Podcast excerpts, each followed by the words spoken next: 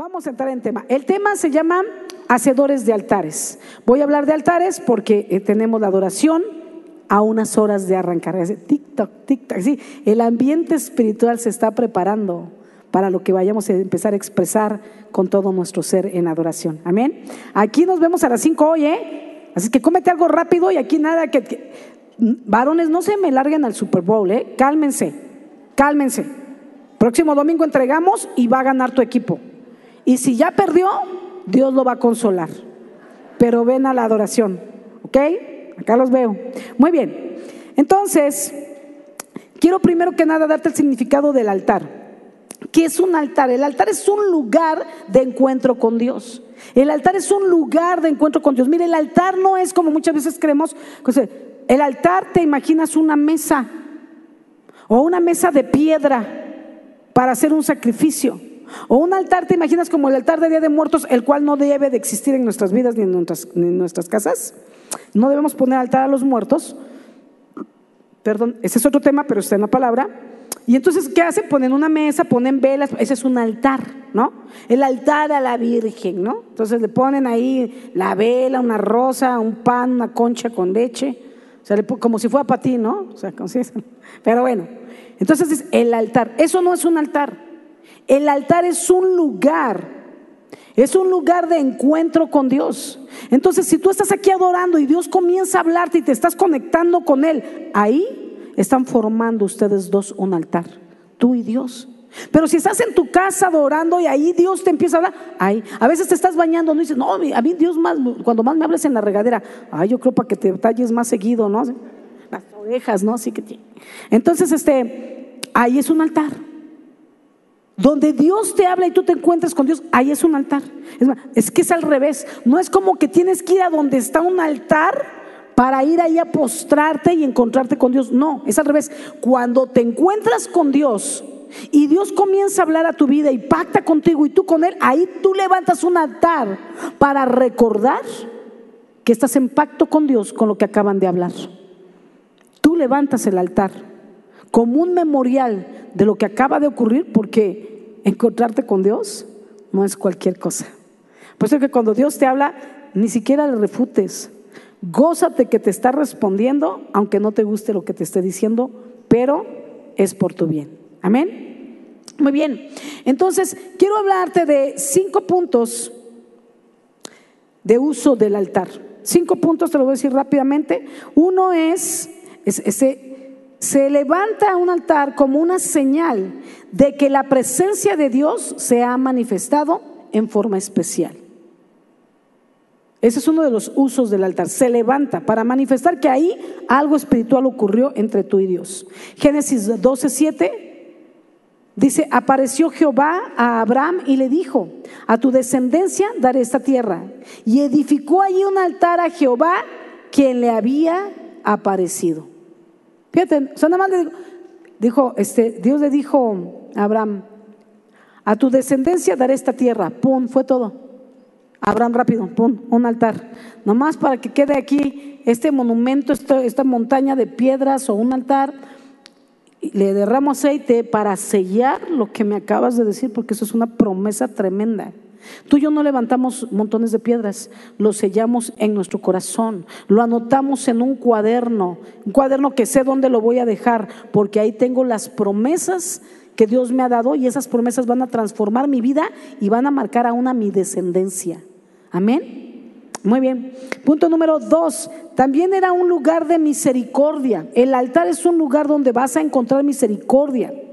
Y vuelvo al punto, no es una mesa, no es una mesa de piedra. Es buscas a Dios, doblas tus rodillas y cuando Él se conecta contigo, después que te haya hablado o haya hecho lo que tiene que hacer en ti, levantas un altar en tu corazón, registras lo que Dios te dijo, anotas la promesa que Dios te dio hasta que tú su cumplimiento. Y entonces, número dos, te decía, este es un lugar de misericordia. Primera de Reyes 1, versículo 49 y 50, era un lugar de, de refugio para, para alguien que andaba en pecado, alguien que sin querer había matado a alguien. Corría al altar para hallar misericordia. Dice en, Reyes 1, 49 y 50, ellos entonces se estremecieron y se levantaron todos los convidados que estaban con Adonías y se fue cada uno por su camino. Mas Adonías, temiendo de la presencia de Salomón, se levantó y se fue y se asió de los cuernos del altar. La misericordia de Dios es, nos está esperando cada día.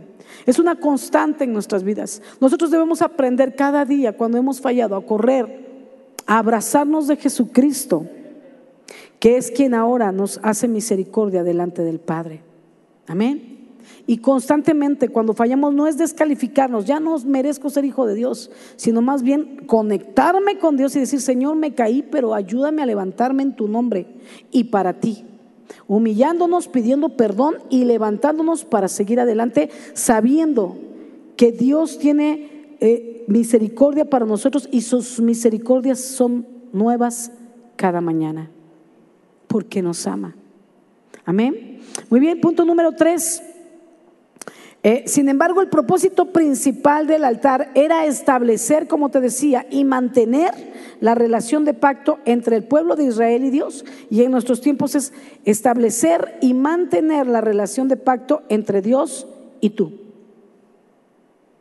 Entonces, la única manera de que puedas seguir teniendo una buena relación con Dios es que cada día tengas un tiempo de altar, un tiempo de devocional, un tiempo de comunión, de oración, lectura de la palabra, adoración y luego Selah, ¿no? Como aprendimos el año pasado, esperar a que Dios me hable también. Tengo que parar yo para que pueda hablar Él. Y a lo mejor ya me callé y no me dijo nada. Mañana vuelves a buscarlo y hasta que Él te hable. Por algún motivo calla. Quizá porque no estás lista o listo para recibir la respuesta que te va a dar. Cuando estés listo para recibirla y aceptarla, te la va a dar. Pero este tipo de situaciones de buscar a Dios cada día, eso es lo que nos hacen tener este altar con Dios, esta comunión, esta conexión diaria con Él. Y entonces tenemos ese memorial constante, latente, presente cada día de nuestra relación con Él, de que Él me habla y yo lo escucho, de que yo le hablo y Él me responde. Ajá. Punto número, ah, bueno, el número, Éxodo, perdón, 20, 24. Dice, altar de tierra harás para mí y sacrificarás sobre él tus holocaustos y tus ofrendas de paz, tus ovejas y tus vacas en todo lugar donde yo hiciere que esté la memoria de mi nombre. Vendré a ti y te bendeciré. ¿Sabes? Cuando voy a su presencia me encuentro con su altar de comunión, altar de intimidad, donde entro en paz con Dios y recibo también su paz. A punto número cuatro, el altar es un instrumento de meditación. El altar es un lugar donde, que, y vuelvo, no es un lugar, una mesa, es un lugar donde yo quiera hacerlo, donde yo quiera hacerlo, aun si Dios me agarró dormida ahí, en mis sueños, acostada en mi cama. Pero es un lugar de meditación también. Y eso es bueno porque cuando meditas en su palabra puedes renovar tu mente. Es cuando dejas de pensar como tú piensas y comienzas a pensar como Dios piensa. Que la Biblia de hecho nos manda.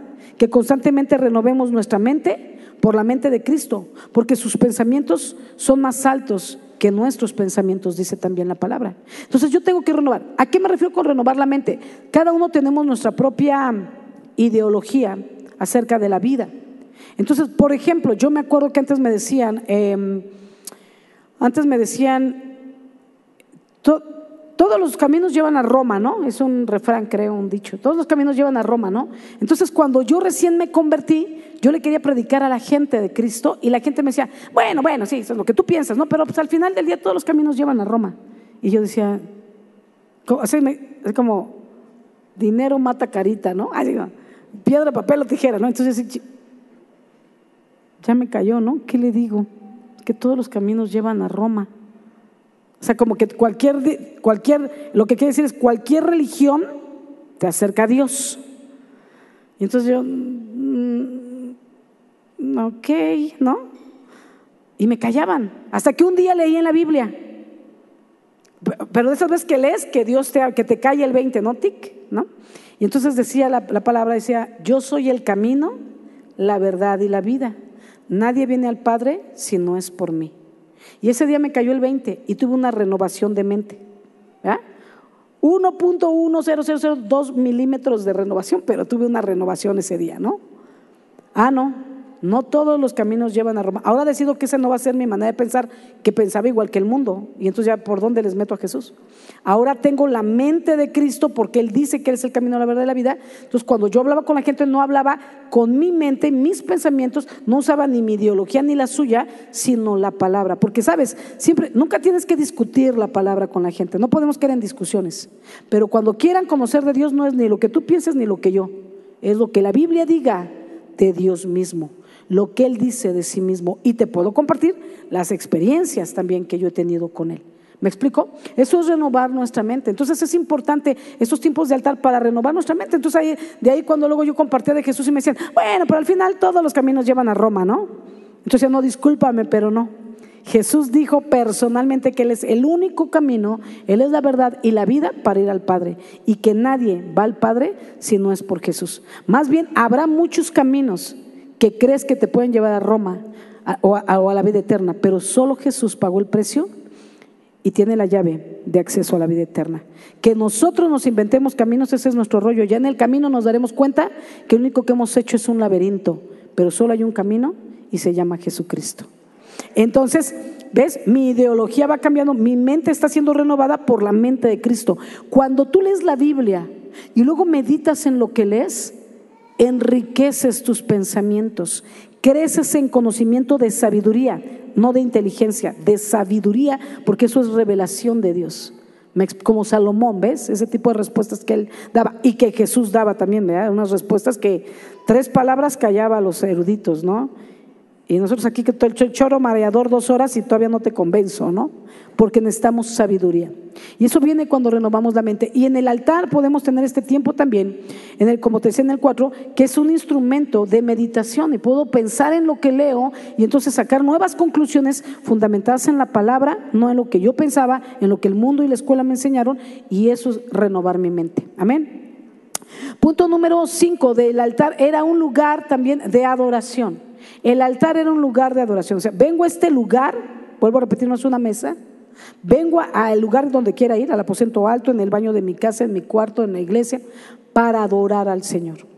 Ahora, segunda crónica 5:12 dice, y los levitas cantores, todos los de Asaf y los de Emán y los de Jedutún, juntamente con sus hijos, y sus hermanos, vestidos de lino fino, estaban con eh, címbalos y salterios y arpas al oriente del altar. Mira, ¿dónde estaban alabando?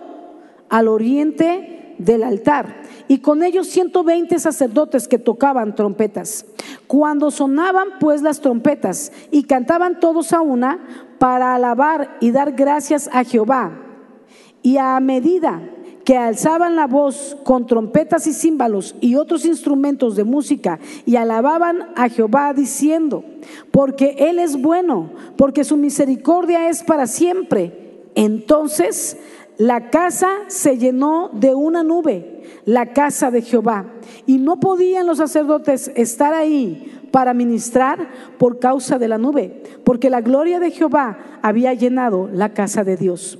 Sabes, cuando venimos a adorar a la casa de Dios, debemos asegurarnos que estamos poniendo nuestra vida como un altar con sacrificio con un sacrificio vivo. Dice la palabra que nuestro cuerpo es templo del Espíritu y somos un templo hecho de piedras vivas. Entonces ya tenemos ahí el templo. Y luego tenemos que traer la ofrenda. Y la ofrenda es una ofrenda viva, no muerta.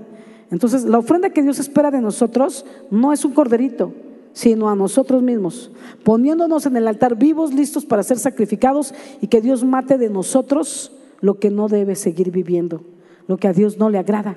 Amén. Y entonces así es como debemos comportarnos cuando venimos a adorar. Mientras adoramos, enfocados en su presencia, en su grandeza, y, derramar, y derramarnos ante Él por todo lo que Él ha hecho por nosotros. Es lo más importante de venir a su presencia, adorar. El altar, mira, dice la palabra, es el lugar donde el hombre se encuentra con Dios. Es el lugar donde entregamos nuestra vida y Dios nos va dando una vida transformada. El lugar, el altar es un lugar donde nos vamos a encontrar con Dios y vamos a reconectarnos. O si ya estábamos conectados, vamos a ser llevados a un nuevo nivel. Dios nos va a hablar en una nueva dimensión y nos va a mostrar y a revelar cosas que antes no habíamos visto o entendido.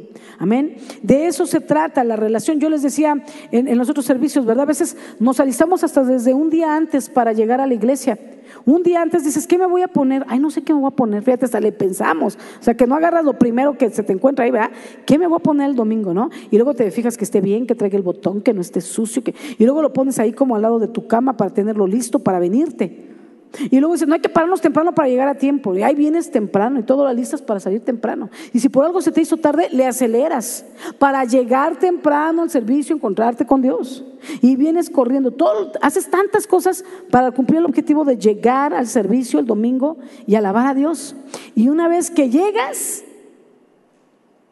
te quedas a la mitad del lobby platicando con alguien que te encontraste. De repente, tantas horas pensando en encontrarte con Dios porque se trata de Él y al final del día terminó tratándose de ti. Manita, manita, ¿qué, tu catálogo de Topperware, manita. Ay, sí, es que fíjate que se me quemó el Topperware. Y se acabó la alabanza aquí. Era tu tiempo de conectarte, era tu tiempo de adorarlo a Él, de darle a Él antes de que Él comience a darte. Y mira que muchas veces Él es quien nos da la adoración. Aunque venimos a adorarlo, salimos mega bendecidos, ¿no? Que Dios nos habla. Entonces, así como que si la alabanza no importa, ahorita que empiece la prédica, pero la alabanza te prepara el corazón para recibir lo que Dios te va a hablar en la prédica. Hay gente que llega y lo que más le impactó fue un canto con el que Dios tocó y sanó todo lo que traía cargando. Y la prédica ya nada más dice, amén, gloria a Dios, lo que tú digas, amén, yo te quiero, te amo. Pero esa alabanza lo que te decía, de esas veces que te renueva la mente y dices, hasta aquí mi última lágrima, tienes razón, Señor, y me levanto y como dice esta alabanza, y fue la alabanza la que te ministró ese domingo de servicio. Y lo perdemos ahí en el... Ay, luego todavía te pasas por un cafecito calientito porque hace frío. O sea, que no se trataba de llegar a alabar a Dios, pero entrando al lugar, se trata de ti. Luego yo entro y veo a la gente sentada en las bancas y en las sillas, digo, caray, pues el servicio está acá, ¿no? Entonces, tenemos que retomar la conexión con Dios, el reconectarnos con Dios nuevamente. Si te enfriaste, si te caíste, si levántate. Entonces, vamos a ir avanzando porque quiero entrar en, el tema de altares. Pero te decía que, entonces, eh, dice Segunda Crónica 5:12, y los, ah, eso ya lo leí, ¿verdad? Que estaban alabando y adorando a Dios. Hoy quiero entonces contarte la historia de un hombre que era un hacedor un hacedor de altares. Por eso le he llamado hacedores de altares, porque tú y yo debemos convertirnos en hacedores de altares. ¿Qué es esto? Que tenemos una constante, porque si haces un altar, eso fue una vez, pero yo no quiero que tengas un evento con Jesús, sino un estilo de vida con Jesús. Amén. De eso se trata. Tenemos que ser hacedores de altares. Y te decía, te voy a hablar de un hombre en la Biblia que era un hacedor de altares. Y su nombre era Jacob. Y vamos a analizar los altares que él levantó. Él tuvo muchos encuentros con Dios y en cada uno de ellos levantó un altar o montículos de piedras como memorial de lo que pactaba el uno al otro, o sea, entre él y Dios y dejaba un memorial en el camino donde Dios le hablaba en ese camino. Ahí levanté el montículo para que cuando pasara por ahí, él recordara que estaba en un pacto con Dios y que Dios estaba también en pacto con él y Dios iba a cumplir. Entonces, ese era Jacob y él levantó seis altares para Dios. Y te voy a hablar rápidamente de estos seis altares. El primero es un poquito más largo, pero el primer altar está en Génesis 28, te hago una remembranza en Génesis 27, así a grandes rasgos, Jacob tenía un hermano como gemelo o cuate, creo que eran cuates porque uno era velludo y el otro no, eran cuates, ¿no? Entonces hace este, tiene este hermano, pero Jacob siempre fue tramposo, de hecho su, su, su nombre significa eso, tramposo. ¿No? Y siempre hacía trampas y, así. Y entonces llegó un momento donde cruzó la línea y él se vistió de su hermano con las pieles de su hermano que él usaba, hasta se puso aquí como cositas para parecer velludo, porque su papá ya había perdido la vista y entró a darle de comer al papá y le, y le dijo que era Esaú para tomar la bendición que el papá tenía para Esaú, que la bendición era mayor, porque Esaú salió primero que Jacob, entonces él era el mayor. aunque eran cuates, ¿no? Y entonces él le roba esta primogenitura, le roba la bendición, se hace pasar por su hermano y el papá pues obviamente como no veía, lo huele, pues traía la ropa del hermano, olía chivo, ¿no? Porque se dedicaba a la caza, o a león o a oso, lo que se te antoja desayunar hoy, a venado, ¿no? Entonces este, se pone la ropa y pues no, sí huele a mi hijo, ¿no? Que la voz es medio diferente, pero huele a mi hijo. Y luego lo palpó y no, sí tiene, pero te digo que se había como disfrazado el cuate, ¿no? Le roba la bendición, el padre lo bendice, sale él y llega el hermano. Papá, aquí está la comida que me pediste. Fui a cazarte el animalito, ya llegué y está fresca la comida, ¿no? Y dijo, no, yo ya te bendije. No, papá, no, yo voy llegando, no, yo te bendije, ¿no? Y entonces, no, pues tu hermano te robó la bendición. Entonces se enojó tanto con su hermano que dijo, nada más que mi papá cierre los ojos, o sea, que muera y voy a matar a mi hermano. Pero estaba determinado a matarlo. Entonces sus papás preocupados le dicen a Jacob, ¿sabes qué? De verdad tu hermano está decidido a matarte. Vete a la tierra de tu madre, habita ahí un tiempo, vete con el tío Labán, ¿no? En tanto, este, tu hermano se le calma el enojo nomás por un tiempito, que el tiempito se le extendió 20 años. Entonces yo no sé si eso duró el otro enojado o al otro se le fue la vida con el tío, ¿no? Pero solo iba por un tiempo para salvarle la vida al hijo porque el otro le iba a quitar la vida. Entonces no era fácil. Ahora José, está, digo, Jacob está saliendo de ahí y de verdad iba con temor, porque tenía miedo que su hermano lo siguiera. Él sabía dónde vivía el tío y lo podía ir a buscar para matarlo. ¿Sí me explico? Entonces yo, les decía en la mañana, es como, es como que de repente te levantas, para que me entiendas la dimensión, él va en el camino y ahí es donde va a hacer su primer altar. Él va de camino y a la mitad del camino, de camino, pues todavía no llegaba a la región donde tenía que llegar con el tío, Dios se le aparece y le habla en sueños y habla con él y hace un pacto y ahí él hace su primer altar. Pero yo quiero que entiendas, Dios le está apareciendo a la mitad del camino de un lugar nuevo para él, un nuevo lugar donde él iba a llegar. Pero este lugar, imagínate, él sale de la casa de sus papás sin trabajo, se queda sin trabajo, sin dinero, sin los papás que lo mantengan, sin despacharse del refrigerador del papá. ¿Me explicó? O sea, no llevaba nada, no tenía nada, iba a un lugar que no conocía, a llegar de arrimado con el tío. Iba a ser una etapa nueva en su vida. Y antes de llegar al lugar, a la mitad del camino, Dios le está hablando, están teniendo un encuentro, van a formar un altar ahí por la comunión que van a tener, pero lo que Dios hace al salirle al encuentro es prepararlo para lo nuevo que viene en su vida. ¿A cuántos les gustaría que Dios los prepare para lo nuevo que viene en tu vida? Porque si estás aquí, respirando es porque todavía hay planes y propósitos para ti, de parte de Dios. Y entonces eso es lo que está pasando ahora. Quiero que entiendas el corazón que traía Jacob. Jacob venía temeroso. Es como si hoy en la mañana te hubieras levantado y te marcan y te dicen, buenos días, Juanito. Sí, habla Juanito. Ah, ok, te estamos hablando de la familia michoacana. Nada más de decirlo, ah, se siente gacho. Y luego, nada más para avisarte, este, mañana paso por mi dinero, por mi dinero. ¿Y tú, de qué? No, perdón, no te entiendo. No, sí me entiendes. No, no te entiendo. No, sí me entiendes. Hay tanta inseguridad en el país que tú necesitas protección y yo te la voy a dar de los malandros del país. Y tú me vas a pagar por esa protección. Y mañana paso por mi dinero. Quiero 200 mil pesos. Cada semana me vas a dar 200 mil pesos de tu negocio. Tú, pero ni siquiera saco eso. A mí no me interesa. A mí págame lo que me debes. ¿Te suena como justo? No, no, ¿sabes qué? No sé quién eres y no me interesa. No me importa ni me cuelgues. Pues nada más te quiero decir, sé en qué colegio están tus hijos, a qué hora sale la niña, los niños. Eso sabes qué es una amenaza de muerte.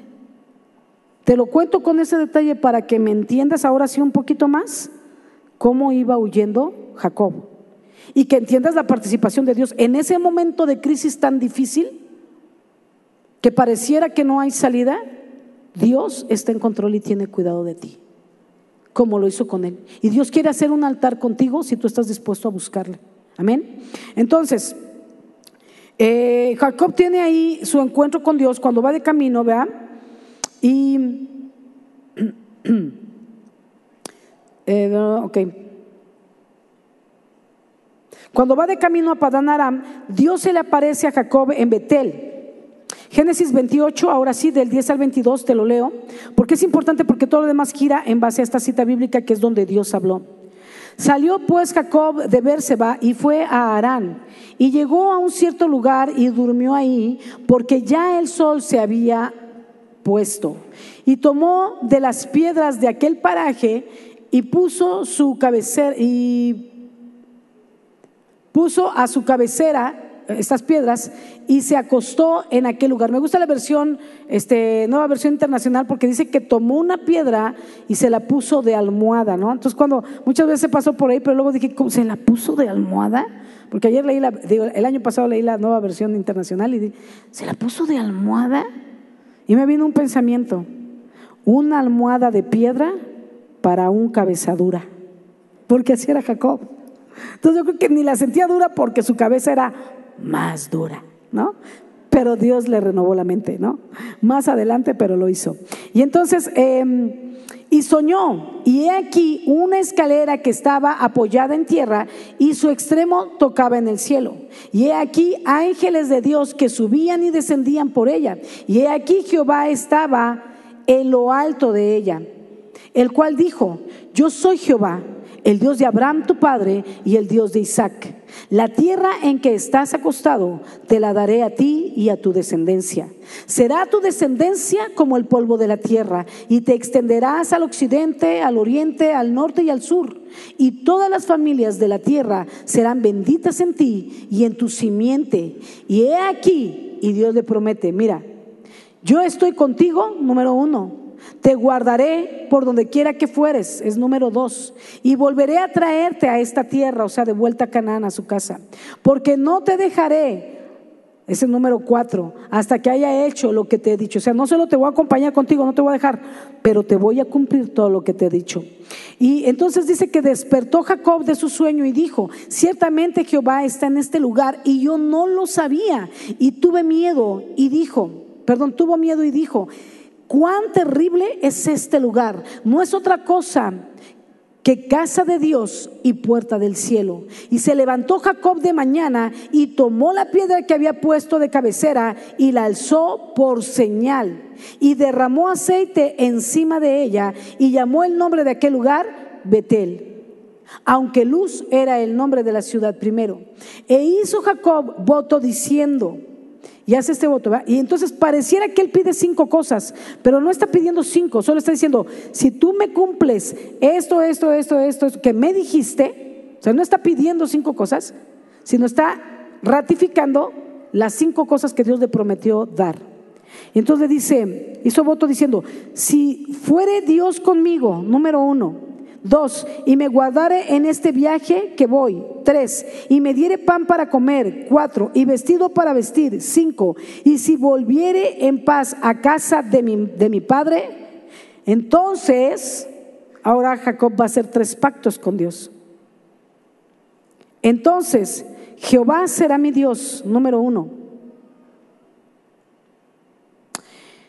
Y luego dice, y esta piedra que he puesto por señal, la piedra que tomó que era su cabecera, será casa de Dios. O sea, aquí voy a levantar un altar, número dos, porque fuiste fiel. O sea, de ida me prometiste y cuando me traigas con bien de regreso, habiéndome cumplido todo, yo te voy a levantar un altar. Y número tres, todo lo que me dieres, el diezmo, de todo lo que me dieres, el diezmo apartaré para ti. Y así lo hizo. Ahora, en un altar nos encontramos con Dios y el objetivo es escuchar su voz hablándonos y dirigiéndonos. En el altar no solo nos hace encargos que Dios tiene para nosotros, pero nos capacita con su Espíritu Santo. Es también en el altar donde nos da llamado, bendice y nos llama a servir junto con nuestra familia. Es también en el altar donde nos prospera, donde nos usa, donde nos cuida de nuestro camino. Es en el altar donde nos trae en el tiempo correcto de vuelta a casa y promete no dejarnos. También eso es en el altar. Jacob le llama Betel, que es casa de Dios. Jacob no deja pasar de largo este encuentro con Dios y por eso toma la piedra y la alza por señal y la unge. Sí, la promesa que Dios acaba de hacerle también hizo cinco peticiones, o bueno, estos cinco puntos que ratificó y sus tres promesas que él metió. Sus peticiones estaban basadas en las promesas de Dios, como te digo, ¿verdad? Eh, Jacob da sus propias promesas a Dios y que Él sería su Dios y le daría los diezmos y levantaría una casa en ese lugar, un altar en ese lugar. Génesis 31, del 11 al 13, dice que el ángel de Dios le habló en sueños a Jacob, porque me estoy brincando ya, fíjate, de que te estoy contando todavía ni llega al lugar. Todavía llegó al lugar y pasaron 20 años y voy a seguir yo con mi historia, porque yo te voy a hablar de los altares, pero me estoy brincando toda la vida de Jacob, ¿no? Él llega al lugar donde el tío, ¿verdad? Y se enamora de la prima, y en ese entonces las primas sí se daban en casamiento, ¿no? Entonces, em, se enamora de ella, el tío le da trabajo, no tenía, tiene trabajo, le dio provisión, tenía comida, tenía techo y ropa que ponerse. Dios empieza a cumplir las promesas mientras él va caminando su vida. ¿No? Pasa el tiempo, le da a Raquel por esposa, le da a Lea, su hermana, por esposa, le da a las como mujeres, como sus esclavas que las cuidaban, cada una tenía su propia esclava. Las, las esposas se la dan de concubina, Jacob, que tenía dos esposas, dos concubinas, doce hijos, una hija. De, de ese tema ni siquiera se habló en lo que leímos. Porque Dios cumplió todo lo que prometió y aparte añadió, porque así es Dios, siempre te va a dar más de lo que esperas. Pero Él también espera que tú cumplas tus promesas con Él. Amén. Y Dios empezó a estar con él y le daba gracia y lo prosperaba, de tal manera que al principio lo que trabajaba, pues así que comía del tío lo que le diera, ¿verdad? Pero pagaba por las esposas que tenía con trabajo, siete años por una, siete años por otra. Y luego ya le dijo, quédate otros siete años y te pago un sueldo, ¿no? Pero Labán le cambiaba el sueldo porque se te va a prosperar. Los que salgan manchaditos, animalitos manchaditos a nacer son para ti. Entonces Dios hacía que todos salieran manchados. Entonces Jacob le cambiaba el suegro, le cambiaba. No, mejor los que están lisitos son los que son para ti. Entonces Dios hacía que todos nacieran lisitos, ¿no? Y entonces así, este, el suegro le cambiaba el sueldo y Dios le bendecía por donde quiera que le cambiara el sueldo. ¿Por qué? Porque Dios le hizo una promesa en pacto de bendecirle y se la cumplió. Porque ese es Dios. ¿Puedes recordar algunas de las promesas que te ha hecho y no se han cumplido? Solo te digo de parte de Dios prepárate porque se van a cumplir en su tiempo. Se van a cumplir. Porque Dios siempre cumple sus promesas. Amén. Y entonces, pasan estos 20 años, ya tiene esposas, ya tiene hijos, ya están grandes, tiene unos chiquitos, otros grandecitos, ¿verdad? Y entonces, de repente un día de noche, ¿verdad? En sueño Dios le habla a través de su ángel, le dice, es tiempo que te vuelvas a casa, ya habían pasado 20 años, pero era parte de la promesa, ¿se acuerdan? Y te traeré de vuelta a tu casa. Y le dijo, es tiempo. Habla con las esposas, están de acuerdo, pero como todavía era medio tramposón, dice a sus esposas, ¿saben qué? Este, pero nos vamos a ir cuando su papá se vaya a, ¿cómo se dice?, trasquilar a las ovejas. Tres días de camino para allá, entonces nosotros nos vamos para allá. O sea, como chachas, sin despedirse. Cuando el suegro se entera, no, bueno, ¿qué te digo? ¿Para qué te cuento la historia si tienes la tuya propia, verdad? Ahí va detrás persiguiéndolo, ¿no? Y que mis hijas y que mis nietos, y va a maltratar a Jacob y Dios le dijo, guárdate, Labán, guárdate de tocar a mi siervo. ¿No? Entonces ya llegó así como tres rayitas abajo, ¿no? Y entonces ya hablo con, no, pero es que te ibas y no me dejas darle un beso a mis hijas, a mis nietos. Se despiden y se van. Y pareciera que hasta ahí Dios va cumpliendo las promesas, pero todavía le falta entrar a la tierra. Va de camino a su tierra en Canaán, pero tiene que enfrentar al hermano que quería matarlo. Y nuevamente, ahí viene el segundo pacto que Dios hace con Jacob. Y los demás pactos son rápidos y cortos, pero quiero mencionarlos. Entonces, Dice la palabra que, eh, déjenme, Génesis capítulo 38. No, no 38, todavía estamos aquí por el 30 y cacho, 30 y cacho menos. Sí, eh, Génesis capítulo 31, no 32, es el segundo altar, dice, eh, eh, entonces él va a encontrarse con el hermano y tiene miedo, entonces dice, no voy a ser como, como así como una, ¿cómo se llama cuando van muchos? Como, no es peregrinación, pero una caravana, gracias Vicky, una caravana, dice, voy a hacer una caravana y entonces manda primero a una concubina con sus hijos, por si nos matan, pues a ellos primero, ¿tú crees? Así. todavía tenía el sellito ahí de tramposito, ¿no? Y entonces, este, luego la otra concubina, luego pues de mis esposas Alea, la de ojos bonitos. O sea, nada más eso tenía bonito, ¿no? Y luego al final, pues Raquel y mis hijos y yo voy detrás, ¿no? Aquí la retaguardia. Pero por si hay que huir, pues alcanzo a huir con Raquel y con mis hijos. Así era su plan. Así era el plan. Y entonces en su plan humano, porque aunque Dios le daba promesas, luego a veces nos cuesta creer que Dios va a hacer lo que nos dice, pero Él es fiel en cumplir promesas. Y entonces dice aquí que así se quedó Jacob solo y luchó con un varón hasta que rayaba el alba. Y cuando el varón vio, que obviamente era un ángel, que no podía con él, tocó en el sitio del encaje de su muslo y se descoyuntó el muslo de Jacob mientras con él luchaba. Y dijo, déjame porque raya el alba. Y Jacob le respondió, no te dejaré si no me bendices. Y el varón le dijo, ¿cuál es tu nombre? Y él respondió, Jacob. Y el varón le dijo, no se dirá más tu nombre Jacob, sino Israel, porque has luchado con Dios y con los hombres y has vencido. Sabes, en ese momento lo que Dios está haciendo es al cambiar el nombre, le cambia la personalidad y al cambiar la personalidad, toda su vida va a dar un giro. Ahora el giro va a ser de bendición. Ahora ya no va a ser más un tramposo, sino un hombre que pelea al lado de Dios y vence. Amén. Dice el versículo 29. Entonces Jacob le preguntó y dijo, declárame ahora tu nombre. Y el varón respondió, ¿por qué me preguntas por mi nombre? Y lo bendijo allí. Y llamó Jacob el nombre de aquel lugar Peniel, porque dijo, vi a Dios cara a cara y fue librada mi alma. Aquí tienen este segundo altar, este segundo encuentro ellos dos y podemos ver nuevamente cómo en ese segundo encuentro, ¿qué está haciendo Dios? Preparando a Jacob porque ahora está saliendo de con el tío Labán, está dejando su trabajo. Claro, ya salió con familia, ya salió enriquecido, ¿verdad? Pero ahora viene de regreso a casa donde tiene un destino tambaleante porque hay un hermano que está esperando para matarlo. Y como otra vez, en medio de su angustia y aflicción, se le aparece en el camino para hacer un nuevo pacto con él, para bendecirle. Y de tal manera lo hace que hasta el nombre le cambió.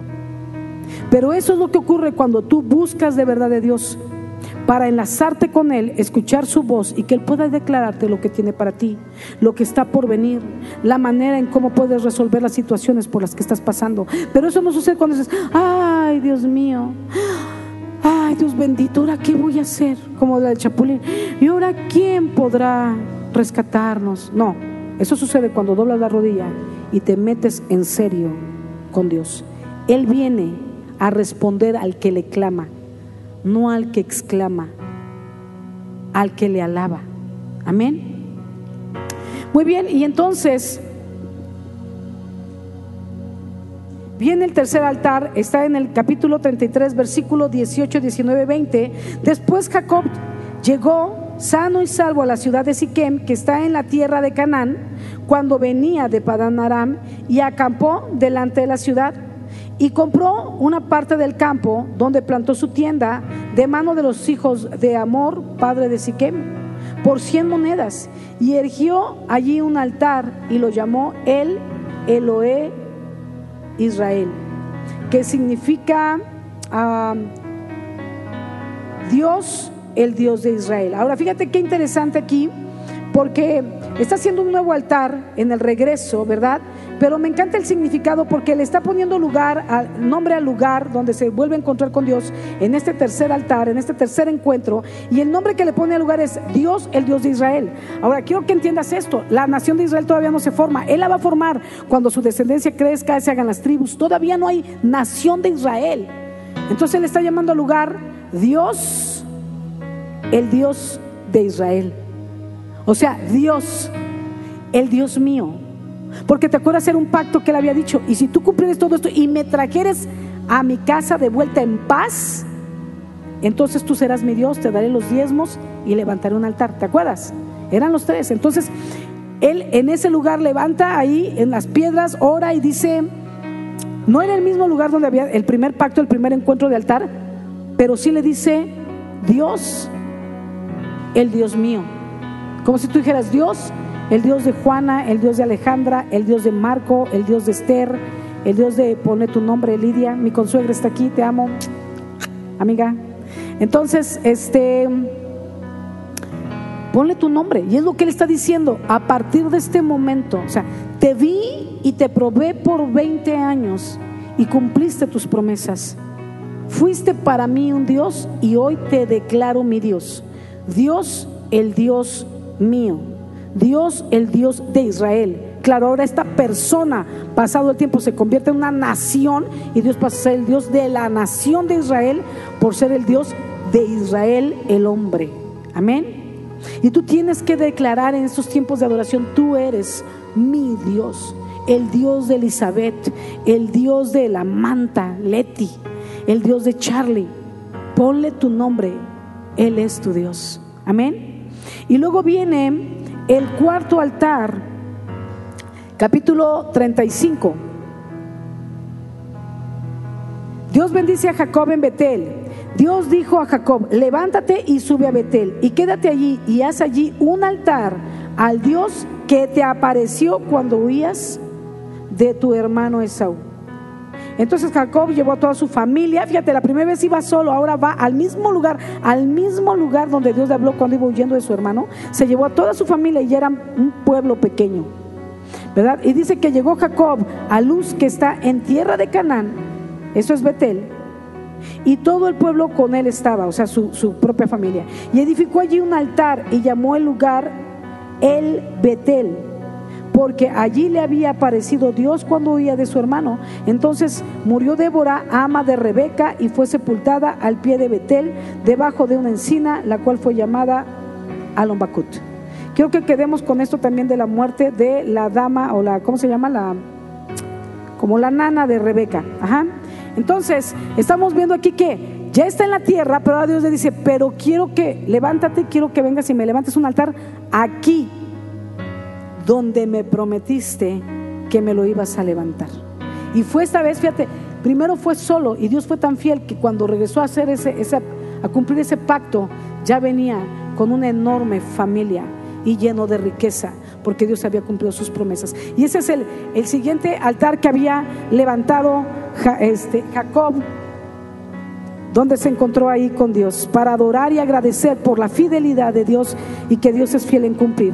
Y luego viene el quinto altar, en el versículo 9, dice, apareció otra vez Dios a Jacob cuando había vuelto de Padanaram y le dijo, le dijo Dios, tu nombre es Jacob le bendijo y le dijo, tu nombre es Jacob, no se llamará más tu nombre Jacob, sino Israel, o sea, está ratificando la bendición que le soltó con el nombre, será tu nombre Israel. Y llamó su nombre Israel. También le dijo Dios, yo soy el Dios omnipotente, crece y multiplícate. Una nación y conjunto de naciones procederán de ti y reyes saldrán de tus lomos, entre ellos David y el mismo Señor Jesucristo. Y la tierra que he dado a Abraham y a Isaac, la daré a ti y a tu descendencia. Después de ti daré la tierra. Y se fue de él Dios, del lugar de donde había hablado con él. Y Jacob ergió una señal en el lugar donde, donde había hablado con él, una señal de piedra y derramó sobre ella libación y echó, sobre ella aceite y llamó Jacob el nombre de aquel lugar donde Dios había hablado con él, Betel. Y es bien interesante porque, porque Dios sigue buscando encuentros con Jacob, pero Jacob está dispuesto siempre a tener encuentros con Dios. Y cada vez que hay encuentros, hay bendición, hay comunicación, hay conexión y hay algo revelador para Jacob. En esta ocasión, ya Dios lo está empoderando, lo está vistiendo, vistiendo de la promesa que le había dicho, hecho a Abraham, que pasó la descendencia a su hijo Isaac y que Isaac pasó a Jacob. Y finalmente le está soltando la promesa y los planes y cómo va a ocurrir y los beneficios de esa promesa sobre su vida. De ti van a salir reyes, naciones. Y así fue. Así como Dios se lo prometió. Imagínate el impacto. Aún sus ojos no lo iban a ver. Pero así sucedió y su descendencia así lo vio y lo disfrutó. Y sus hijos y sus nietos y bisnietos y tataranietos lo vieron. Y, y David lo vio y los que seguían después de David.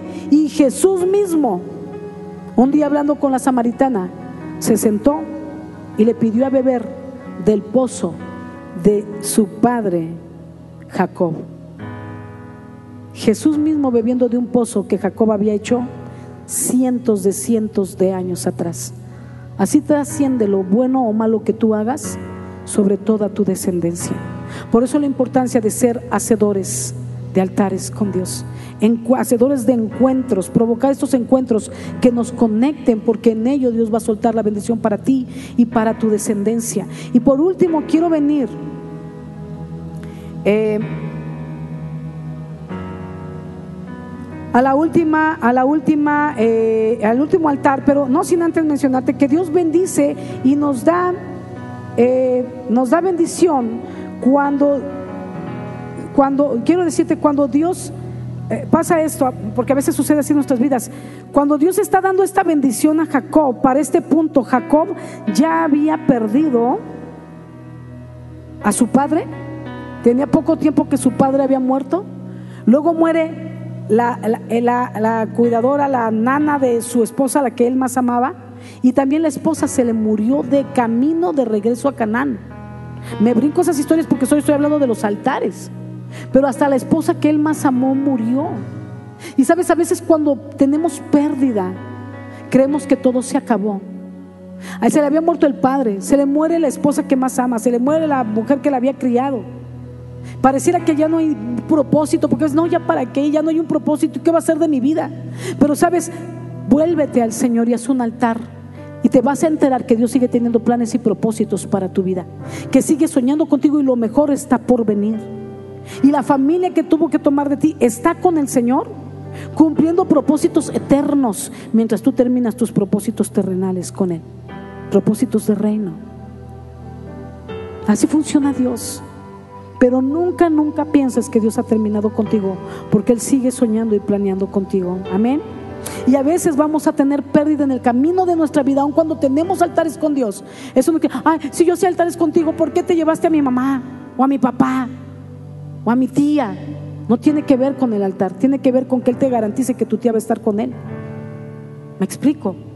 Porque a veces Él pacta con nosotros y nosotros pactamos, pero suavecito, no le damos lo que realmente nos duele. Pero si no se lo damos, Él lo va a tomar porque es suyo, porque Él se lo merece, porque su Hijo pagó el precio para tenerlos en la vida eterna. Pero no te desanimes cuando hay pérdida, porque también habrá consuelo y fortaleza de parte de Dios.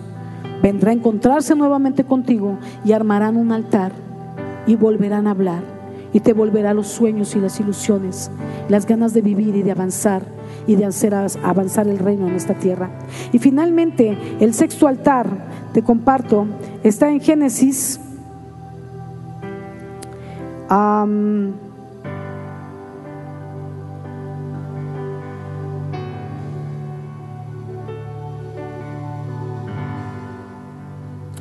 Y aquí en Génesis ya han pasado tantas cosas, en Génesis 48, 49, los hijos de Jacob comienzan a crecer, comienzan a hacerse hombres.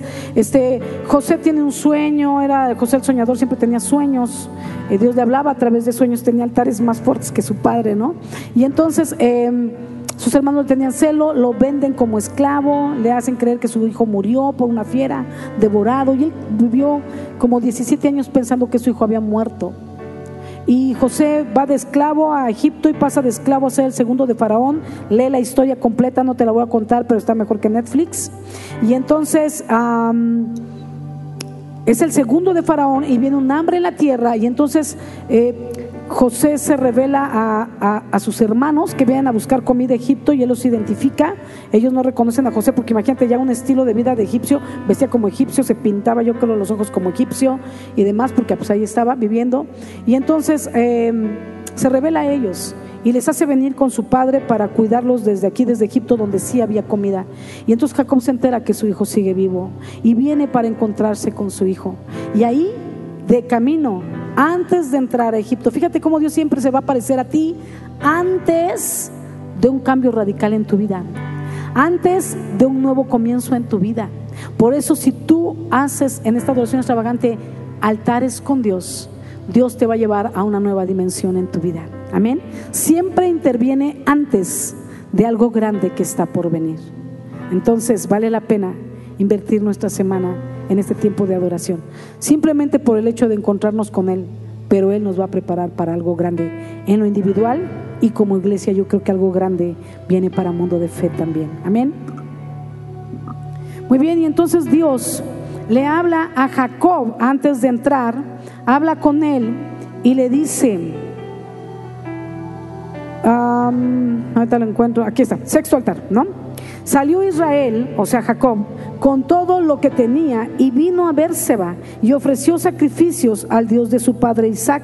Y habló Dios a Israel, o sea, a Jacob, en visiones de noche y le dijo, Jacob, Jacob. Fíjate cómo le dijo así como, hey, porque él ya no era Jacob, ¿te acuerdas? Y dijo, además Dios dijo, no se diga más tu nombre Jacob. Pero ese día era así como de, hey, ¿te acuerdas de la aventura aquella, Jacob? Tramposillo, ¿te acuerdas? Campeón, Israel. ¿Sí me explicó? Pero así como, ¿te acuerdas cuando eras mentiroso? Entonces así le llamó, no, Jacob, Jacob. Y él respondió, heme aquí. Y dijo, yo soy Dios, el Dios de tu padre. No temas de descender a Egipto, porque ahí yo haré de ti una gran nación. Fíjate, no en la tierra de Canaán donde ya estaba. Le hizo ser una gran nación dentro del pueblo enemigo, dentro de un lugar donde parecía que no había esperanza, ya siendo viejo, eh, en una condición de extranjeros en tierra extraña. Ahí te voy a hacer. Ahora viene el momento de ser padre de una gran nación. Yo descenderé contigo a Egipto y yo también te haré volver a la mano de José y la mano de José cerrará tus ojos. Y entonces dice que él entró y lo cumplió. Crecieron ahí como una nación tan grande y numerosa que no se podía contar.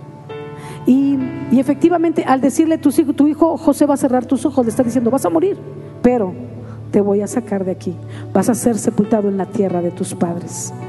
Entonces, Dios es un Dios de altares, Dios es un Dios de pactos, Dios es un Dios que nos quiere bendecir, que aun cuando has pedido tenido pérdida y que puede ser económica o de tu negocio o de familia, cuando has tenido pérdida de tus cosas, cuando aún te saca de tu tierra y de tu parentela, cuando aún te ha alcanzado la vejez, todavía hay mucho para dar a Dios. Ven a la adoración extravagante y haz altares con el Señor. Comienza a adorarle, enfócate en lo que dices, siéntelo, conéctate, no te distraigas con el de la derecha a la izquierda, no pienses en los frijoles, piensa en Él mientras te adoras y cuando te des cuenta va a estar hablándote en tus pensamientos y mostrándote los planes y propósitos que tiene para ti. Haz que esta adoración extravagante se convierta en un parteaguas en tu vida tan fuerte y tan impactante que aún transforme a toda tu descendencia. Amén. Vamos a ponernos de pie y vamos a orar para terminar.